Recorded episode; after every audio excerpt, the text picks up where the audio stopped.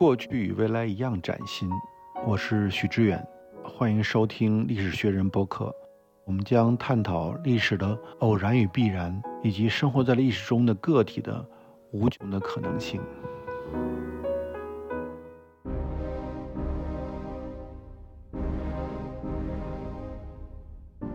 啊，各位听众，大家好，欢迎来到历史学人和单向街基金会联合推出的播客空间。我是历史学人的实习主播徐天，非常高兴请到了东京大学文学部中国语言文学研究室的铃木酱九老师，和综合文化研究科地域文化研究专攻的王钦老师。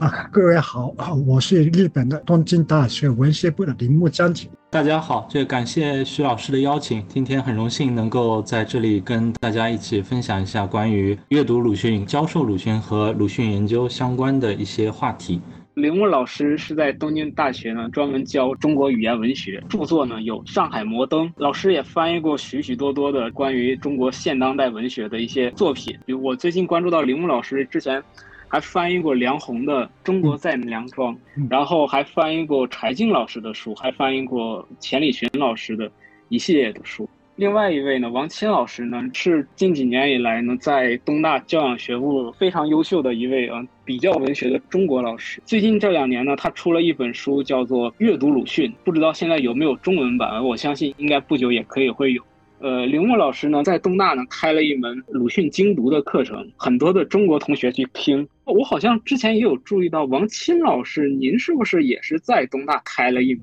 阅读鲁迅的课程？对对对，我这是在三年前，正好是当时疫情刚刚开始的时候，我给本科大三、大四的学生开了一门关于鲁迅的课。后来这门课的。那个讲稿基本上就变成后来我出版的那本书，所以呃，铃木酱酒老师主要是给中国的同学讲，然后您是给日本的同学讲，是是是是是，那门课上正好都是日本的同学。那我们首先可不可以先聊一下两位老师怎么给大家去讲授这个鲁迅？这个应该要让这个更有经验的铃木老师 先来讲。好的，我这门课呢是那个实际上是研究生的课，起源是很简单的，我本来想呢是。在我的那个教学生涯的最后十年，要读那个晚年鲁迅的文章，啊，鲁迅最后十年正好在上海度过，也就是说呢，我在那个最后十年要读那个上海喜集的读鲁迅，安排是这样，那个每年读一年的鲁迅，十年读十年的鲁迅，啊，今年刚刚开始，那现今年正好读的是那个一九二七年的鲁迅的文章，这个课是针对研究生的课。也就是说，那个阅读晚年的鲁迅，尤其是那个读所谓那个杂文性的文章的时候呢，必须了解文章的背后细节，包括那个历史背景啊，或者人物等等等等。我希望那个通过阅读晚年的鲁迅来那个训练研究中的那个调查一下文本背后呃信息的那个呃功夫。我认为那个鲁迅是那个训练研究中的一个很好的文本。当然，这样的那个想法后面，呃，有一个隐秘的期待。鲁迅的文章呢，是那个单独拿来也会有很大的启发。尤其是晚年鲁迅的每一篇文章，那个针对某一个具体的事件或者具体的人物或者具体的那个文章。那么课堂上，我呢，比如说那个阅读鲁迅针对一篇报道文章的那个文章的话。那必须得回到他原来的报纸的那个文章，或者那个鲁迅为了年轻作家写序文的话，那我们必须得回到那个年轻作家的文章，呃，包括鲁迅翻译文章的话，那我还是那个尽量的理解那个翻译原来那个原文的意思，这样呢是那个我们可以比较全面的理解文鲁迅当年他所经历的整个文学经验。我希望这种那个文学经验当中的啊，是理解鲁迅，大概是这样的一个结果。嗯，听了林木老师刚才讲的，我觉得跟我那门课其实既有不同，也有很相似的地方。先说相似的地方，就在于其实林木老师的刚才那番话里面有一个非常重要的关键词，在我听来，那个关键词就叫文学经验这个词，就如何将鲁迅的这个文学经验和我们如今当下所处的这个时代。你要说结合起来，我觉得也可以。不过结合起来这个说法，我觉得还是太弱了。就归根结底，为什么如今要读鲁迅这个问题？我也面临这个问题，因为我跟林木老师不一样的是，我在大三大四的这个后期课程所在的教研室是现代思想，跟中国没有关系，跟中国现代文学也没有关系，跟文学也没有关系的这样一个教研室。对，那里基本上是一个做欧陆哲学的这样一个教研室，老师也有很多做黑格尔的，然后做斯宾诺莎的，呃，做尼采的。呃，做海德格尔的等等，然后学生呢，大多数也是以这些欧陆思想家为他们的毕业论文的主题。比如说今年就有有人写马丁布伯，然后有人写列维纳斯等等等等，但是没有人会去写中国，也没有人会平时会阅读鲁迅。所以，如何面对这样一些完完全全基本上对于文学没有兴趣，对于鲁迅，他们知道鲁迅是谁，因为他们中学教科书里面也会有鲁迅的文章。只不过他们读了那些文章之后，他们也没有特别对于鲁迅感兴趣。但是呢，因为进了这个现代思想，所以他们必须在这里面选课，然后可能碰巧选到了我这门课。我如何向他们教授鲁迅？如何让他们觉得鲁迅是值得认真对待的一个思想家？以及文学跟哲学的关系是什么？等等这些非常庞大的呃主题。那当然不可能直接触及和处理这些庞大的主题，我只能以文本为一个基本的线索。呃，就像刚才林武老师已经着重强调那样，在方法的意义上，其实具体的着手实践起来，我们的做法是差不多的。就回到当时的文本语境，然后非常仔细的来阅读，甚至是拆解一篇文本，无论它是小说还是散文还是杂文等等等等，然后将当时的鲁迅在跟面对什么样的问题，写下这样一篇文章。这篇文章。在当时的语境下，具有什么样的思想史的含义？而在更大的世界文学的这个背景下面，它有可能跟同时代的哪些，比如说鲁迅自己都没有意识到的这个西方的作家和思想家所抱有的问题产生共鸣等等等等。我觉得放在这个维度上，让他们去更好的打开鲁迅的文本，并且将鲁迅的文本作为一个在思考其他的思想家，比如说海德格尔，比如说尼采。啊，尼采离鲁迅还稍微近一些。那比如说马丁布伯，那根本就跟鲁迅没有关系了。思考这些非常遥远的思想家的时候，如何将鲁迅也作为一个必要的、非常重要的思想上的参照系，这个是我教那门课希望做到的一点。当然，有没有做得很好？啊，我自己觉得可能是没有做得很好，但是。这也是一个非常有意思的尝试吧。所以铃木老师更多的是做一种历史维度的解读，而王钦老师，您是把它放到了更广的一个思想史的一个视野当中去做一个解读，是吗？嗯，是我好奇一个问题，就是我觉得有的时候是跟日本的同学讲海德格尔或者讲其他欧陆的思想家，呃，有些人很聪明，他们很早就读过这个著作，但是你怎么样跟他们介绍鲁迅？我其实就蛮好奇的，就是。今天的日本的学生，高中生也好，或者说是我们教养学部一年级、二年级的，他们在上您的课之前，他们了解鲁迅吗？完全不了解，甚至上完我这门课之后，他们是否了解了鲁迅，我也很难给出一个肯定的回答。其实，包括鲁迅在内的中国现代文学，我们说整个这个领域，它在中国当然是作为一个非常发达的学术领域，它有有有广袤的读者，大家从小开始就阅读包括鲁迅在内的一系列的这个中国现代作家。但是这个现象在日本其实是没有很多的读者。鲁迅是一个很例外性的存在，因为你可以在研博书店它的文库里面找到两三本鲁迅的著作。但是哪怕是在这个文库里面，鲁迅的包括他的评论集在内，所有的作品都是归在文学类里面。你在思想类里面是找不到鲁迅的。你在思想类里面找到了什么孔子、老子这些，章太炎也在思想类里面。所以鲁迅是作为一个文学家被对待，但与此同时，其实并没有太多的日本年轻人他会去阅读鲁迅，更不用说什么茅盾啊、老舍啊，甚至张爱玲、沈从文等等等等。所以，如何向他们讲授中国现代文学、讲授鲁迅这个问题，就一下子被翻译成了在他们那里为什么要阅读中国现代文学？所以，一下子阅读鲁迅这个问题就。和所谓的我们广义上所称的中国现代性这个问题，就一下子就连起来。而且要解释这个问题的话，你必须要讲清楚，当你在讲中国现代性的时候，你通过讲中国现代性，你想讲什么？那这个问题又是一个本身不可能。很简单的讲清楚的问题，所以必须要绕到所谓的日本鲁迅研究这个传统里面去再讲。啊当我们进行这样一步操作的时候，自然而然的就会遇到这个竹内好当年写的鲁迅，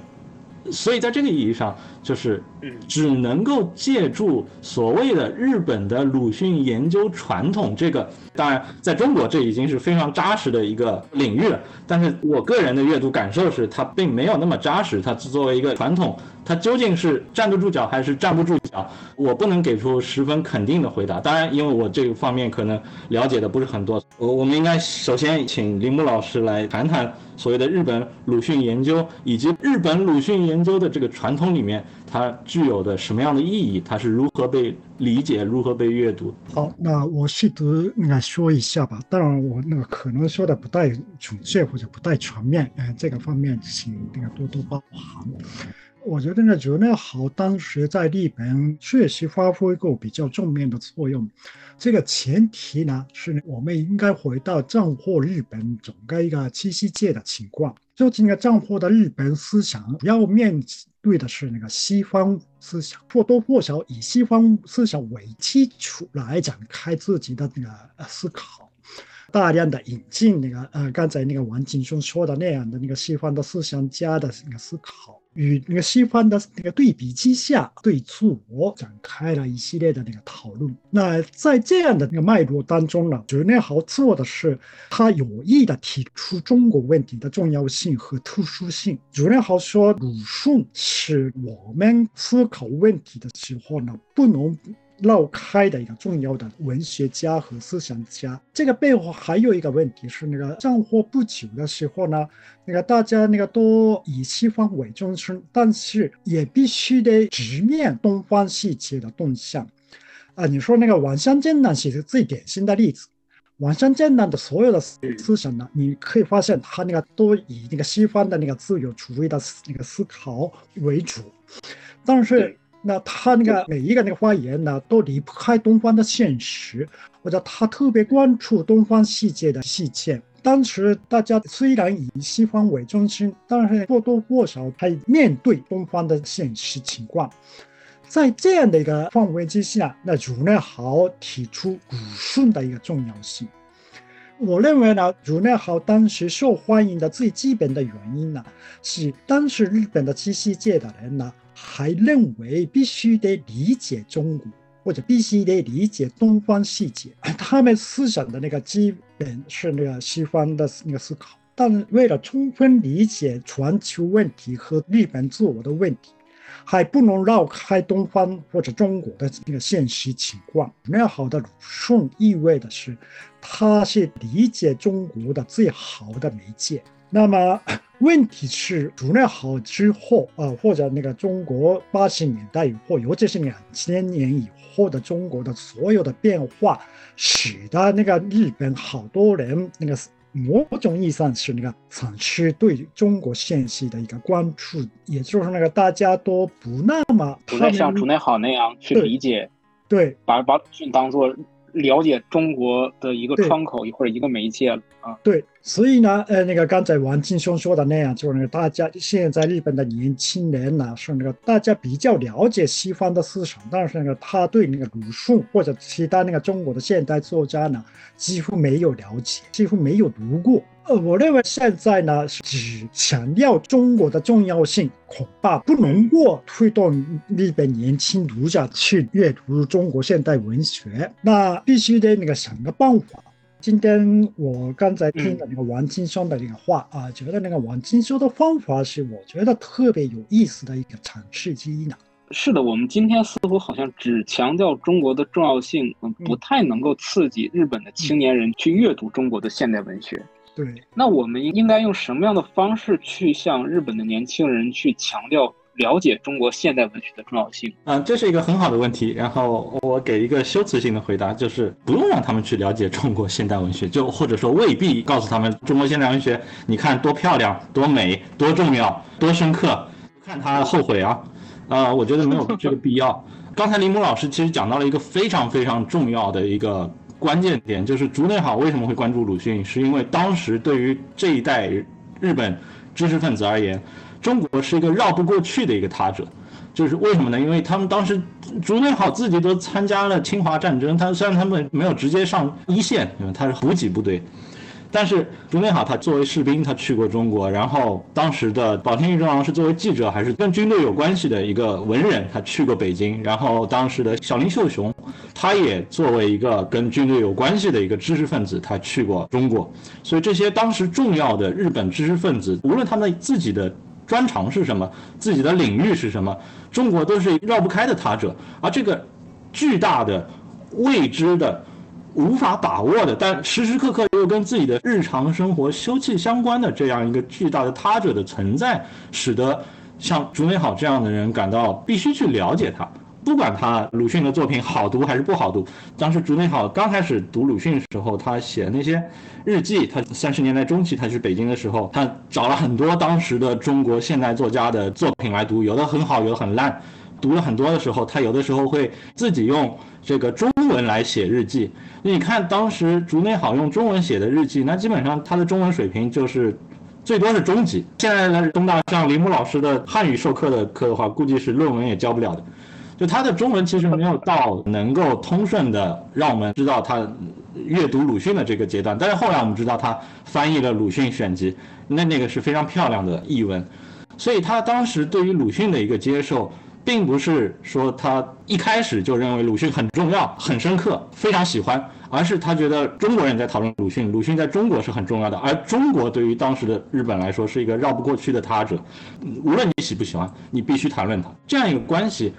来自现实的一个紧张关系，在很长的一段时间里面是没有的。当然，你要说放到现在的语境下，有还是没有啊？我只能说我不知道。啊，这是我想说的第一点。然后我想说第二点是，其实。按照刚才铃木老师提供的这条线索，我们来重新看待所谓日本的鲁迅研究这个重要的，如今很多中国的知识分子都在谈论的很有意思的话题的时候，我觉得这条线索很容易忽略掉或者遮蔽掉另外一条或许更重要的、更有意思的，对于理解日本而言。更能具有启发性的线索，这条线索是什么呢？这条线索就是，你看鲁迅跟竹内好的关系。如果我们不将竹内好所写的鲁迅视作日本鲁迅研究史上的一个重要的里程碑，而是将它放在所谓的日本近代以来的所谓批评这个文类当中的一个重要作品的话，你会发现它其实。关联到的那些作品，并不是，比如说王山生老师的这个鲁迅，比如说最近的日本学界的鲁迅研究，呃，秋吉守老师的野草研究啊，等等等等，呃，不是那些东西，而是什么呢？而是武田泰纯的司马迁，而是保田与中郎的维特为什么会死，而是小林秀雄的陀思妥耶夫斯基的生活。这些当时重要的日本批评家，他们通过。这些外来的思想家跟文学家，他们以一种非常曲折的、扭曲的方式，在对当时日本社会抱有的种种问题做出回应。我们不知道为什么他们只能以这种方式做出回应，以及这样一个以非常曲折的方式对于现实问题做出回应的这个批评的传统，我认为是一直延续到了日本的战后，因为我们知道。日本战后所谓的进入民主主义社会，但其实很长一段时间之内是在美国所谓的言论检查之下的，就是对包括个人的信件在内的所有的诉诸文字的文本都需要被检查，不符合美国意识形态的内容都需要被修改，甚至是删除。在这样一种状况下，如何以扭曲的方式来对于现实做出回应这个课题？其实一直延续到日本的战后，我们看吉本荣明讨论，然后江藤纯一直到加藤典洋等批评家，他们所有这些批评家，他们都是以某种所谓外来的文本为自己的一个隐约式的或者预言式的一个立足点来。扭曲的、曲折的、拐弯抹角的，或者说以一种非常文学式的方式来回应日本的现实。我觉得这就是为什么你今天如果去阅读竹内好的那本鲁迅的话，你会发现他其实讲的大部分是关于鲁迅的生平，而在关键的他要和盘托出他想说的主要意思的时候，他开始用一种非常文学的方式来讲一些，比如说鲁迅的无。用当时西田几多郎的这个矛盾的自我同一啊，这些复杂的术语，使得他的核心论述变得非常非常的不清晰。这样一个属于日本批评这个文类才特有的一种类似于表演性质的表演性质。对，表演性质不是说他在那那唱歌跳舞，就是他他有一种日文叫 gay，就记忆性的、艺术性的这样一种操作。这种操作在当今的所谓的研究体论文那里是不合规范，甚至是没有办法被允许的这样一种操作。但这个操作恰恰是这种模模糊糊的，不知道他在讲什么这个部分。它显示出了竹内好如何在当时的时局下面，他想对于一些敏感的中日的关系的问题，他要发言，但又找不到语言。啊，这样一个状况，在武田泰存的司马迁里面，当然同样表现得非常显豁。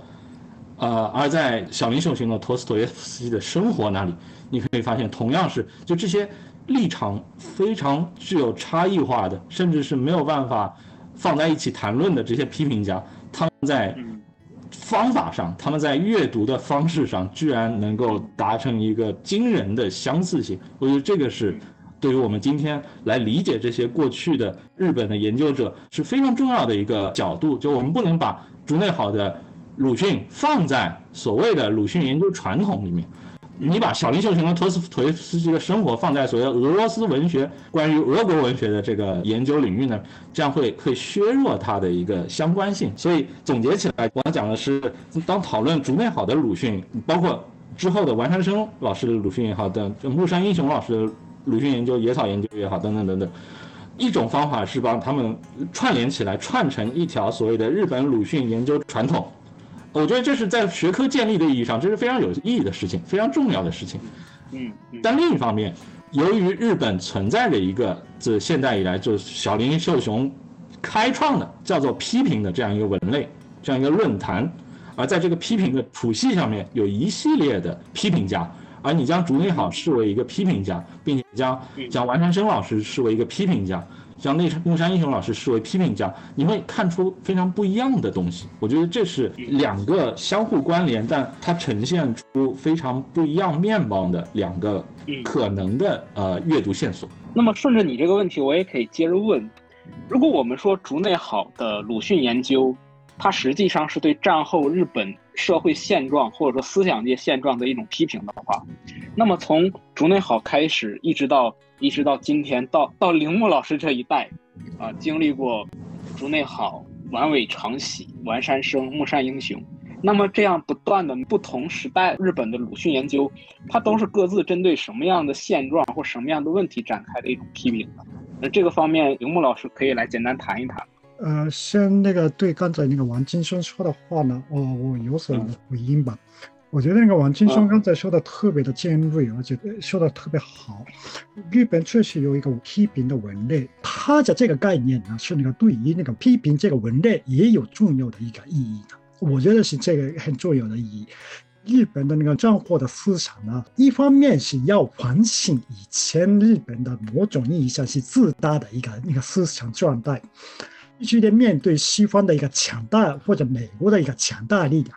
所以呢，他那个必须得思考他者和那个自我之间的辩证关系，或者这么说吧，要更好的理解或者更好的思考自我的问题，必须得思考他者的问题。那个他者是那个不能那个归类于自我的那个另外一种东西的存在。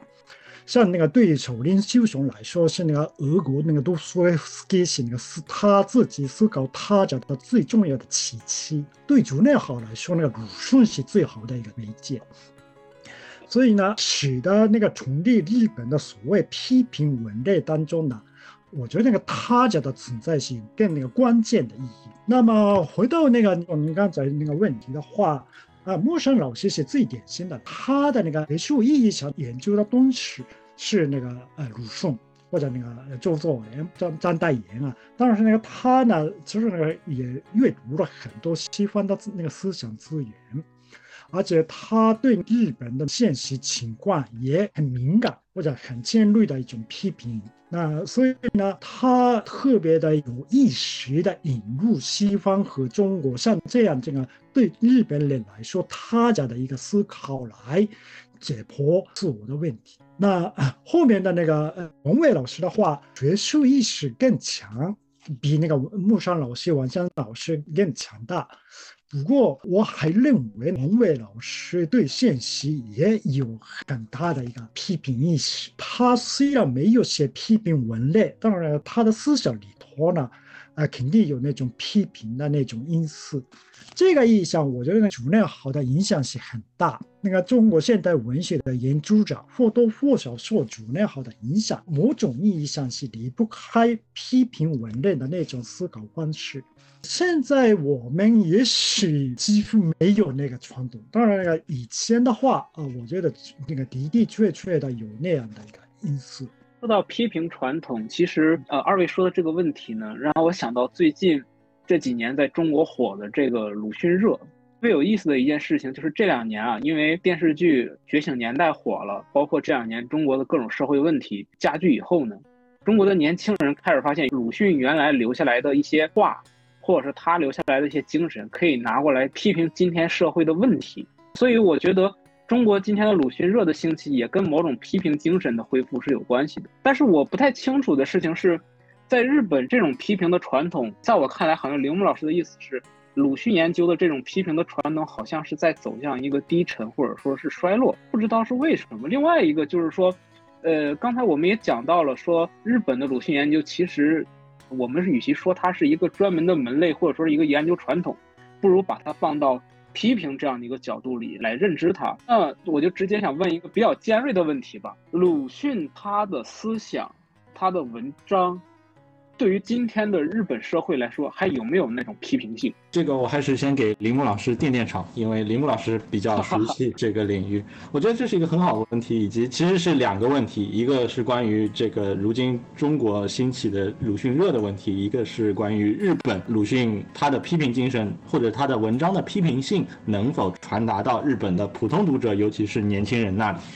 对，我觉得第一个问题的话。呃，我自己在这方面有很大的矛盾态度。我的矛盾态度指的是一方面，我作为教书的，我觉得有很多关于鲁迅的知识，而且这些知识随着鲁迅研究的不断的积累，它已经积累到一个和莎士比亚研究差不多的高度，甚至如果不是更高的话。随着鲁迅研究不断的积累，普通读者从鲁迅那里感到的当下性、切观性和重要性，他觉得鲁迅写的这句话讲的好像就是我所处的我家里面这个状况，心坎里了。对，讲到我心坎里了。他的这种阅读反应，很可能就会遭遇到一系列的修正，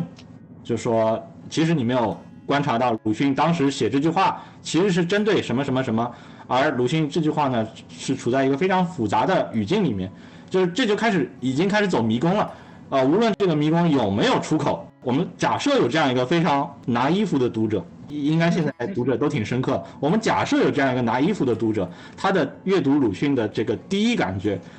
恰恰是被这些层层积累的研究给打磨掉，这是我是觉得挺可惜的一件事情。但是与此同时，我并不想因此否认，当今很多中国和各国研究者在从事的非常非常细致的文本考据工作、历史求证工作，然后方案工作，然后文本分析工作。我觉得这是很有必要的。对于理解鲁迅在什么情况下说了哪句话、写了哪篇文章，他的这个文章里面的标点符号可能是借用哪个文本，或者这个语词可能来自于夏目漱石，还可能来自于别的某个作家。所有这些工作都是非常非常有意义的。但与此同时，在这些工作的前提之下，如何还能够保持或者保留下那些非常 naive 的读者、非常天真的读者，在阅读鲁迅的时候？第一次所感受到的那种冲击，那种亲近感，仿佛是肌肤般的感觉。我觉得这也是非常有必要的。所以我觉得这是当我们谈到鲁迅的批评精神的时候，其实我们谈到的是，我想用一个词，听起来可能有一些晦涩或者有一些故弄玄虚、故作深刻，但一点都没有。我想用的一个词叫文学的速度。什么意思呢？就鲁迅，我们都知道他是一个写文章很快的人。他每天都在写，每天晚上都在写。他几乎是不会品尝、就欣赏自己写下的那些文章。他的文章是头枪，是匕首。尤其是到后期他的杂文写作，就现在林木老师在处理的那个所谓上海阶段的鲁迅，他每天晚上深夜他都会写文章，而且都是很长一段时间，他的文章都是那种骂战式的，而且是几乎是没有什么体系，甚至完整性都没有，就是一段文章一段文章，就这样一个非常快的节奏，这是他鲁迅写作的速度。而这个写作的速度和研究者研究鲁迅时阅读鲁迅的速度其实是不对称的，这是没有办法。当你要去研究鲁迅的时候，你开始找这句话跟山姆树实有什么关系？完了，你已经离开鲁迅的速度了。鲁迅的速度你已经没有办法把握住它了，所以这是研究鲁迅的时候没有办法克服的一个问题。就你要研究鲁迅，你就得承认你已经跟他在不在一个速度上了。那么接下去的一个问题就是，那怎么办？那还要不要研究鲁迅？我这是又跟第二个问题，也就是如何将鲁迅的这种批评性传达给日本的读者。不是说日本的读者读了鲁迅就明白中国现在是什么样子，哪有这种简单的事情？有这种简单的事情，不可能是吧？那么怎么才能够传达给他们呢？我觉得这里面就涉及到一个为什么要读鲁迅的一个，在我个人这里最重要最重要的一个点。就是鲁迅和其他作家同时代其他作家到底有什么不一样？或者说，鲁迅有什么东西是没有办法被还原为我们概括的鲁迅精神，或者说关于鲁迅的各种论述的？里面最重要的一个特征就是他的，我们用通俗的话来讲叫鲁迅文章的文学性。而这个文学性在这里，我是在一个特殊意义上用它的，我指的是鲁迅的文章当中往往有那些。写着写着，突然荡开一笔，或者说用日语里面一个词叫脱线感，他突然从一句话主要的意思那里撇开了，说一些无关紧要的话，或者说用鲁迅自己后来的话说，就比较油滑的笔触。这油滑的笔触，甚至一开始从他写作《狂人日记》的时候就保存在他的文本里面。呃，我印象最深的一个例子就是。狂人劝他哥哥说：“你不要再吃人了。”然后他说：“从今天开始，大哥，你跟我说，你说你不能，你不能吃人了。大哥，我知道你能说。前两天佃户要来减租，你说过不能。这是一个非常好笑的一个细节。这你可以，当然，关于这个细节阅读很多的微言大义。我要说的就是，鲁迅在非常快速的写作的时候，他的这个速度是研究者没有办法还原的。你如果还原，你就再写一遍，你就不是研究者了。”是吧？那你就成为另一个杂文家了吧？这也可以，但已经不是鲁迅研究了。研究者能够保持的速度，其实在我看来，恰恰不应该是那种既不快又不慢的那种忠诚的速度。就好像说，我们来看一下鲁迅大致在这个时期跟哪些人发生了交往，大致在这个时期遇到了什么问题，大致在这个时期写了哪些文章，这些都可以，就像在《觉醒年代》那样，被呈现在一系列的影像表述上。在我看来，这是一个速度适中的表象，而我觉得文学研究者应该坚持的速度是一个非常非常慢的速度，就是抠字眼式的速度。当你把鲁迅文本当中这些非常看上去没有意义的这些细节、油滑的笔调的这些细节、这些跟他的主旨论述仿佛脱节的这些细节，当你坚持在这些环节的时候，你可能没有办法直接回应那些。非常天真的读者在阅读鲁迅的时候感受到的那种肌肤的感觉，因为那个是由鲁迅的速度带来的，鲁迅的非常快的速度带来的。但是你可以为他们打开另一个可能的空间，你可以告诉他们，鲁迅的确很有意思，但鲁迅比你想的更有意思。就当你在坚持这些非常非常小的这个语词表达的时候，你会发现鲁迅是一个经得起这样。字斟句酌的阅读的作家，我觉得这是一个好作家他的文学性的表现，而这个文学性其实是可以直接传达给日本的读者。为什么呢？因为这其实是不是关于鲁迅非常小的一个片面的一个关于鲁迅的生平也好，关于什么也好，而是关于如何阅读的这样一个记忆方法论上的问题。在这方面，我认为做的最好的研究是我的导师张旭东老师马上要在三联书店出版的杂文的自觉。虽然张老师关于那本书已经进行了几次演讲跟讨论，但那本书里面最重要的是张老师对于鲁迅这些非常非常小的文本细节的一个字一个字抠字眼式的细读精读，那些部分几乎没有办法被整理成一个完整的整体式的论述，只有在一个 case by case，我们说这个具体情况具体对待的操作下，你才能够看出这个细节。表现出了哪些有意思的东西，那个细节表现出了哪些有意思的东西，就看上去是一个非常鉴赏式的工作，但这个鉴赏式的工作恰恰能够揭示出鲁迅的非常快的写作速度下所隐藏的更大的文学可能性。我觉得这个文学的可能性是我们今天在谈论批评的时候可以关注的一个侧面。我觉得王老师您说的特别好，您其实解决了一个问题，就是说我们如何从历史的鲁迅当中走出来，然后去学会鲁迅的那种语言，就像您刚才讲的，能够跟他的自觉、跟他文字的速度能够跟得上。我觉得这方面，我觉得还是蛮有启发的。是铃木老师怎么看这个问题呢？我稍微总结一下，就是我感觉在今天呢，我们在面对的是两个鲁迅，一个是我们从事文学工作或者说历史工作。隐藏在历史脉络当中的，隐藏在复杂的人际关系这种论战关系当中的一个鲁迅，另外一个是在漫长的呃时空背景当中存在在不同的现实语境里，被人们拿来作为表达他们自身观点的这样的一个鲁迅。我们应该如何向读者来讲这两个鲁迅之间的区别？另外一方面就是如何要把这两个鲁迅联系在一起。呃，这两个鲁迅的区别呢，我也不太愿意啊充分的讨论，因为呢，呃，这样的那个讨论呢，那个容易引入学科一起吧。那个学科一起当中的那个鲁迅研究呢，是那个或多或少都都那个强调要前讲出那个鲁迅背背后的那些那个细节。啊，不过今天怎么样那个讨论或者怎么样那个解读鲁迅的话，我们要考虑的是如何把这两个鲁迅结合起来，或者那个让读者通过结合的方式来接近鲁迅那这样的问题吧。我只能说一个，可能中国的读者来说，鲁迅是本国的伟大作家；但那个日本的读者来说，鲁迅是外国的那个作家。日本的大部分的读者读外国文学的时候呢？我认为可能有两种读法，一个是完全依靠自己的文学趣味的那种读法啊，就是那个呃为了那个获得文学快感。但那个另外一个啊，像那个俄国的都斯托夫斯基的那些文章呢，是怎么读也不能得到快感，某种意义上让人带来各种痛苦。其实这样的小说在日本也有一定的接受。日本读者阅读外国文学的时候呢，有一部分读者特愿意阅读这样一个让人深思的那种文学作品。我觉得那个鲁迅的作品是表面看起来很短。阿贵那样的东西是某种意义上是滑稽的，啊，所以呢，他很容易让人误解。鲁迅是很容易阅读的小说。不过刚才那个王金松说的，我觉得特别好。实际上，大家都有那样的误解的最大的原因，可能被鲁迅的写作的那个速度有所迷惑。呃，也就是说，那个大家都快速的阅读鲁迅。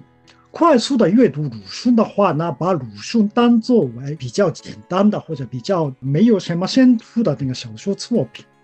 不过，一个一个的解读鲁迅文本的细节的话，我们可以发现鲁迅是很相当大的深度的。鲁迅的文本里头的那个深度特别的深，特别的厚。我觉得那个现在我们要对读者推广的是那个鲁迅的文本，其实不那么容易。鲁迅的文本有深度，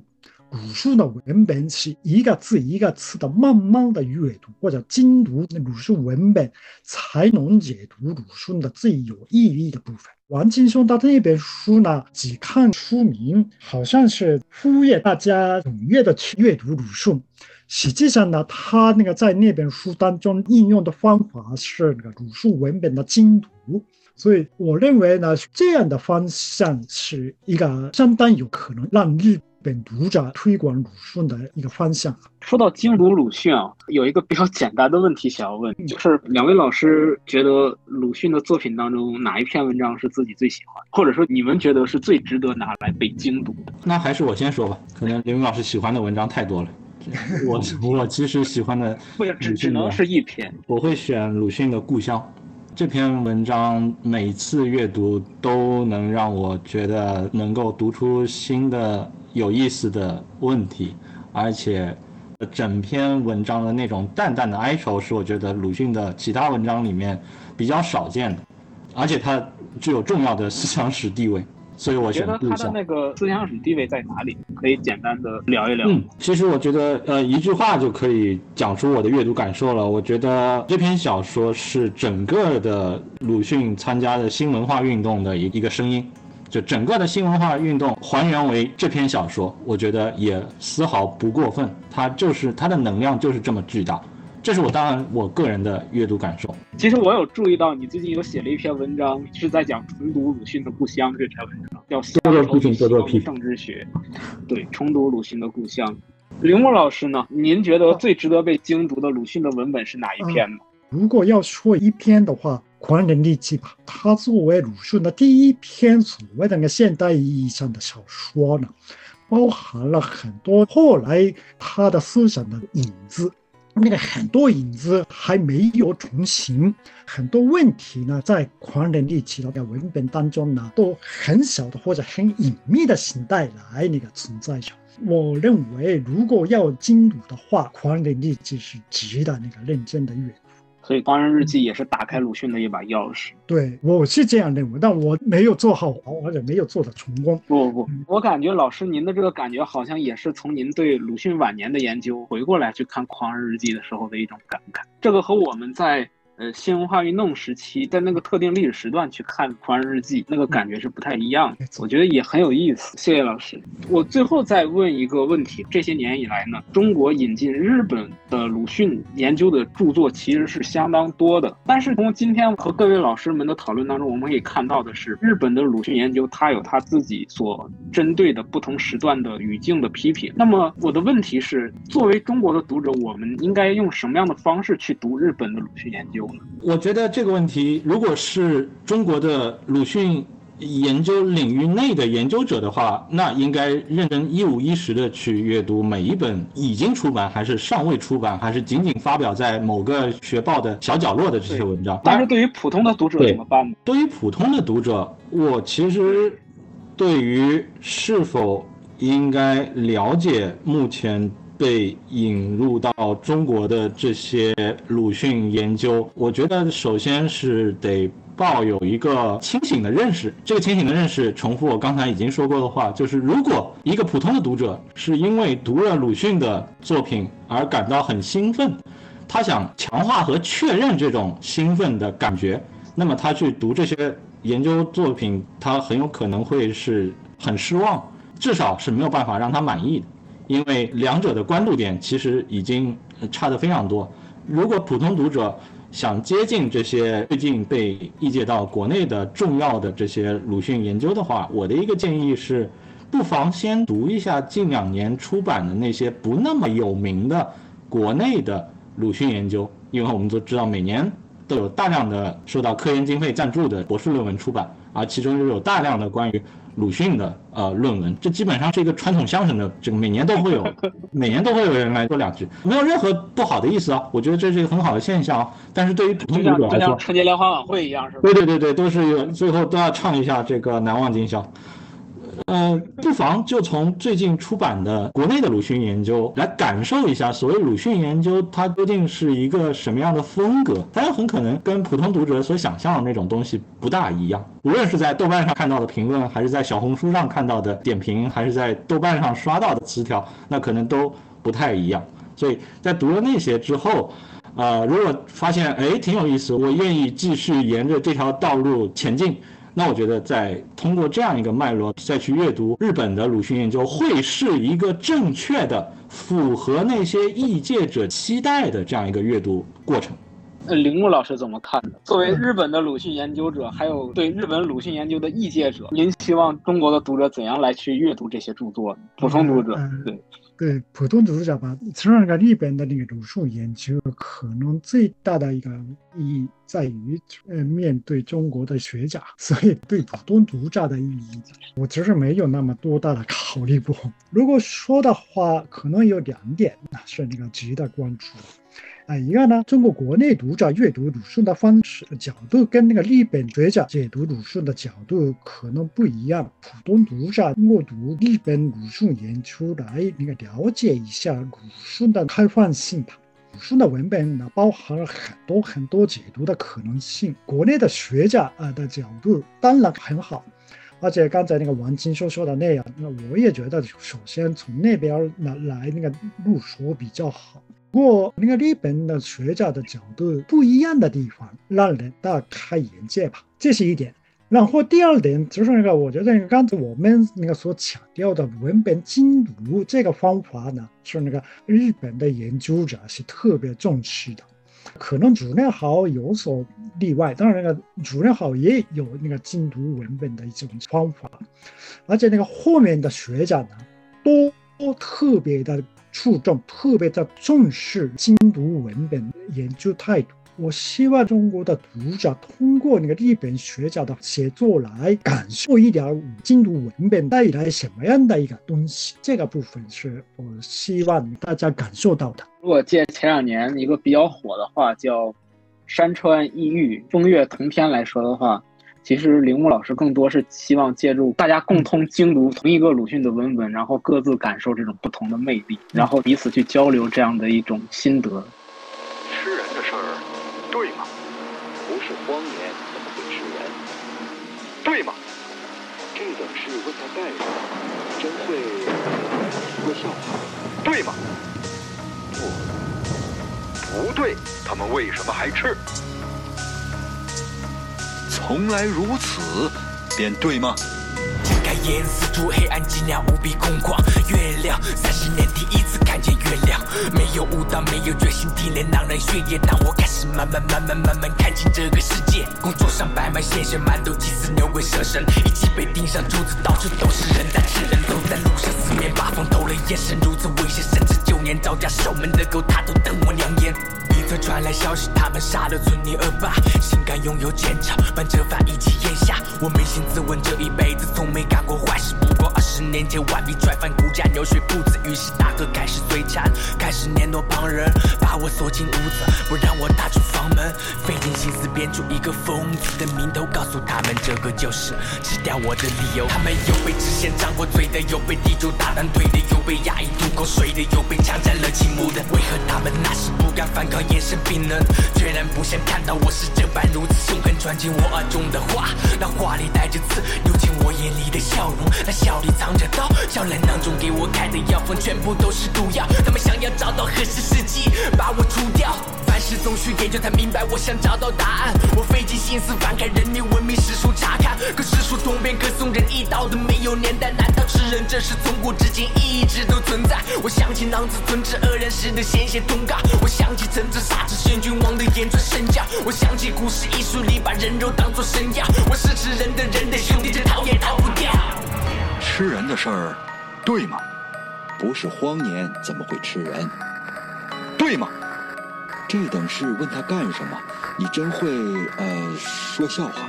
对吗？不，不对，他们为什么还吃？从来如此，便对吗？有些人狮子般的雄心，嘴角抹着人油；有些人兔子般的怯懦，甘愿做着人球；有些人狐狸般的狡猾，编造吃人缘由；有些人傀儡般的麻木，跟着随波逐流。我想起囊子吞吃恶人时的鲜血通告，我想起臣子杀之先君王的言传身教，我想起古诗艺术里把人肉当作神药。我发现疯子日记本里缺了一个句号。我沉思，为何他没继续说下去？我疑惑，为何他的病会突然就痊愈？他到底是在胡言乱语，还是？吐露真相，他究竟是病好了，还是已经被人吃掉？凡事总需研究才明白，我想找到答案。我盯着日记本里每一个字仔细查看，忽然我只觉得后怕，浑身没了力气。原来这里面记载了四千年吃人的秘密。其实人缘就是月，人就是昏暗。满嘴獠牙，举止排列，从来不曾涣散。浑浊眼珠布满血丝，捆满欲望的羁绊。少数人的痛苦满足着那多数人的狂欢。月光之下，是秩序包裹着的子弹，千夫所指，为了。感动人又爬上彼岸，灵魂融入那副传着四千年的骨架，便只能在随波逐流之中慢慢变得腐烂。